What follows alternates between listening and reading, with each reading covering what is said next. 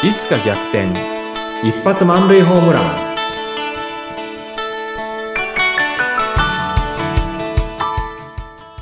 皆さんこんにちは。合同会社東きみなり事務所代表社員の東きみなりです。こんにちは、インタビュアーの山口智子です。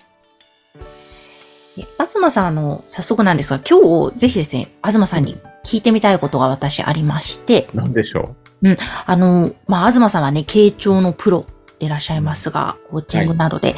で、うん。私もその話の聞き方というところで、まあ、私自身はインタビュー経験をもとにしたう自分なりのメソッドでお伝えしているんですけれども、その中で割と質問されるのが、うん。まあ、話を聞くときに、その相手にどう質問したらいいのか、その質問の仕方を聞かれるんですね。うん私はまあ自分の経験の中から、もちろん質問も大切なんですが、んどう質問しようって考えてるときって、うん。うまくインタビューが進まなかったんうんです。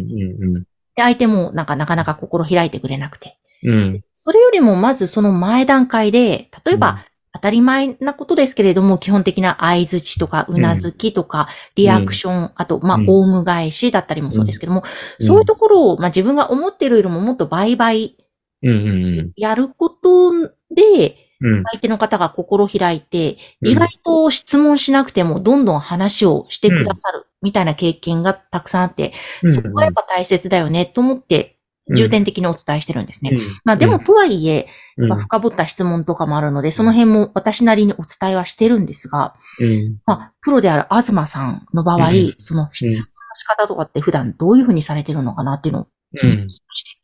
うん、質問ですね。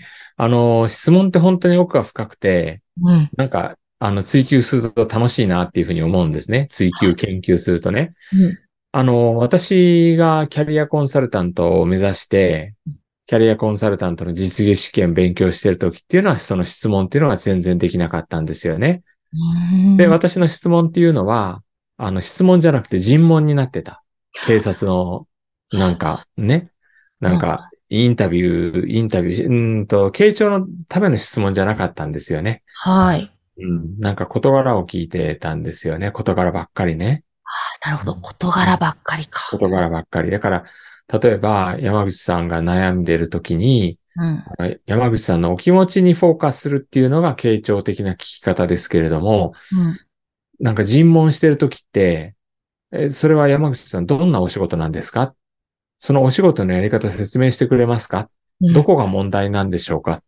とかね、そんなことばっかり聞いてたんですよね。うん、うん、うん。で、そうすると山口さんなんか自分の気持ちはさておき、本当は自分の気持ちを聞いてほしいのに、別に話したくもない事柄ばっか説明しなきゃいけなくて、うん。で結局ね、あの、キャリアコンサルタントの実技試験で、相手に寄り添って聞くっていうのが、結局尋問になってしまって、うん。だんだん相手が話さなくなってくるんですよ。ああ、そっか。なんかちょっと確かに空気も苦しくなりそうですね。苦しくなってくるんです。そうそう、おっしゃる通り、うんおっしゃる通り。で、あの、キャリアコンサルタント合格しました。で、今度私ね、あの、キャリアコンサルタント養成講座のアシスタントになったことがあるんですね。はい。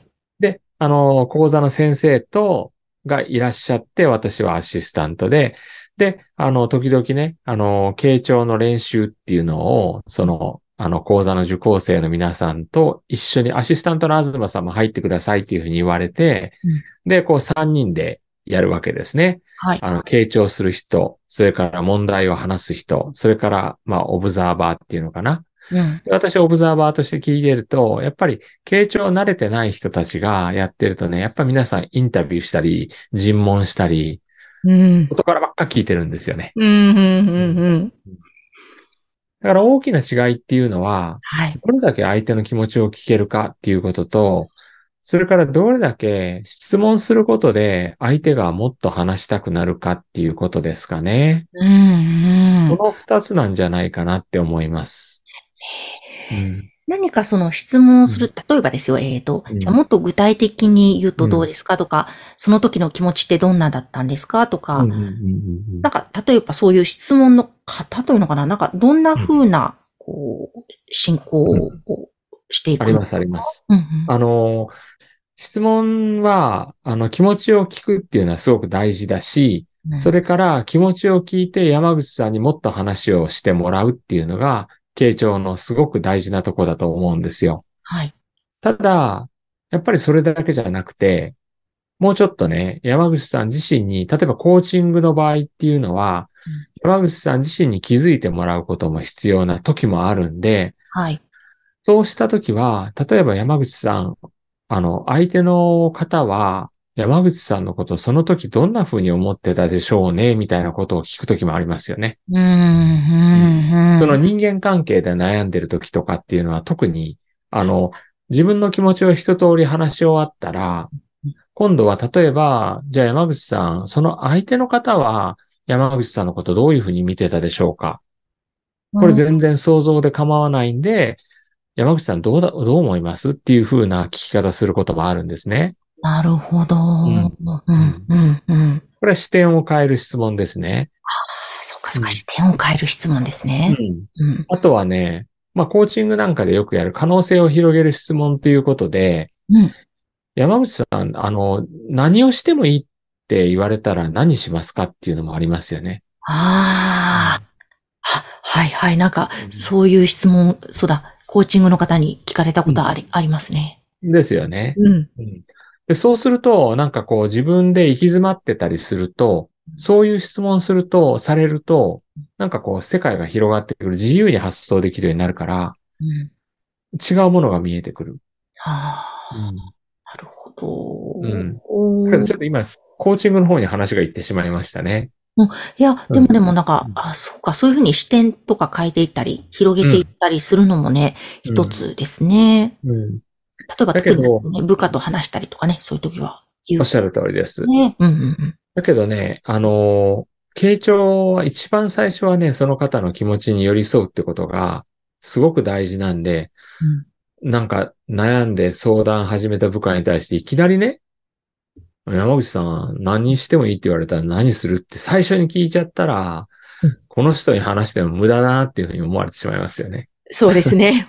本当だ。それはそうですね。うん。うん。うん。あ、そうか。だから、この人に話していいな、話したいな、OK だなって思わせるような空気感をやっぱり最初ちゃんと作ること。うです心理的安全性という言葉が当てはまるんですかね。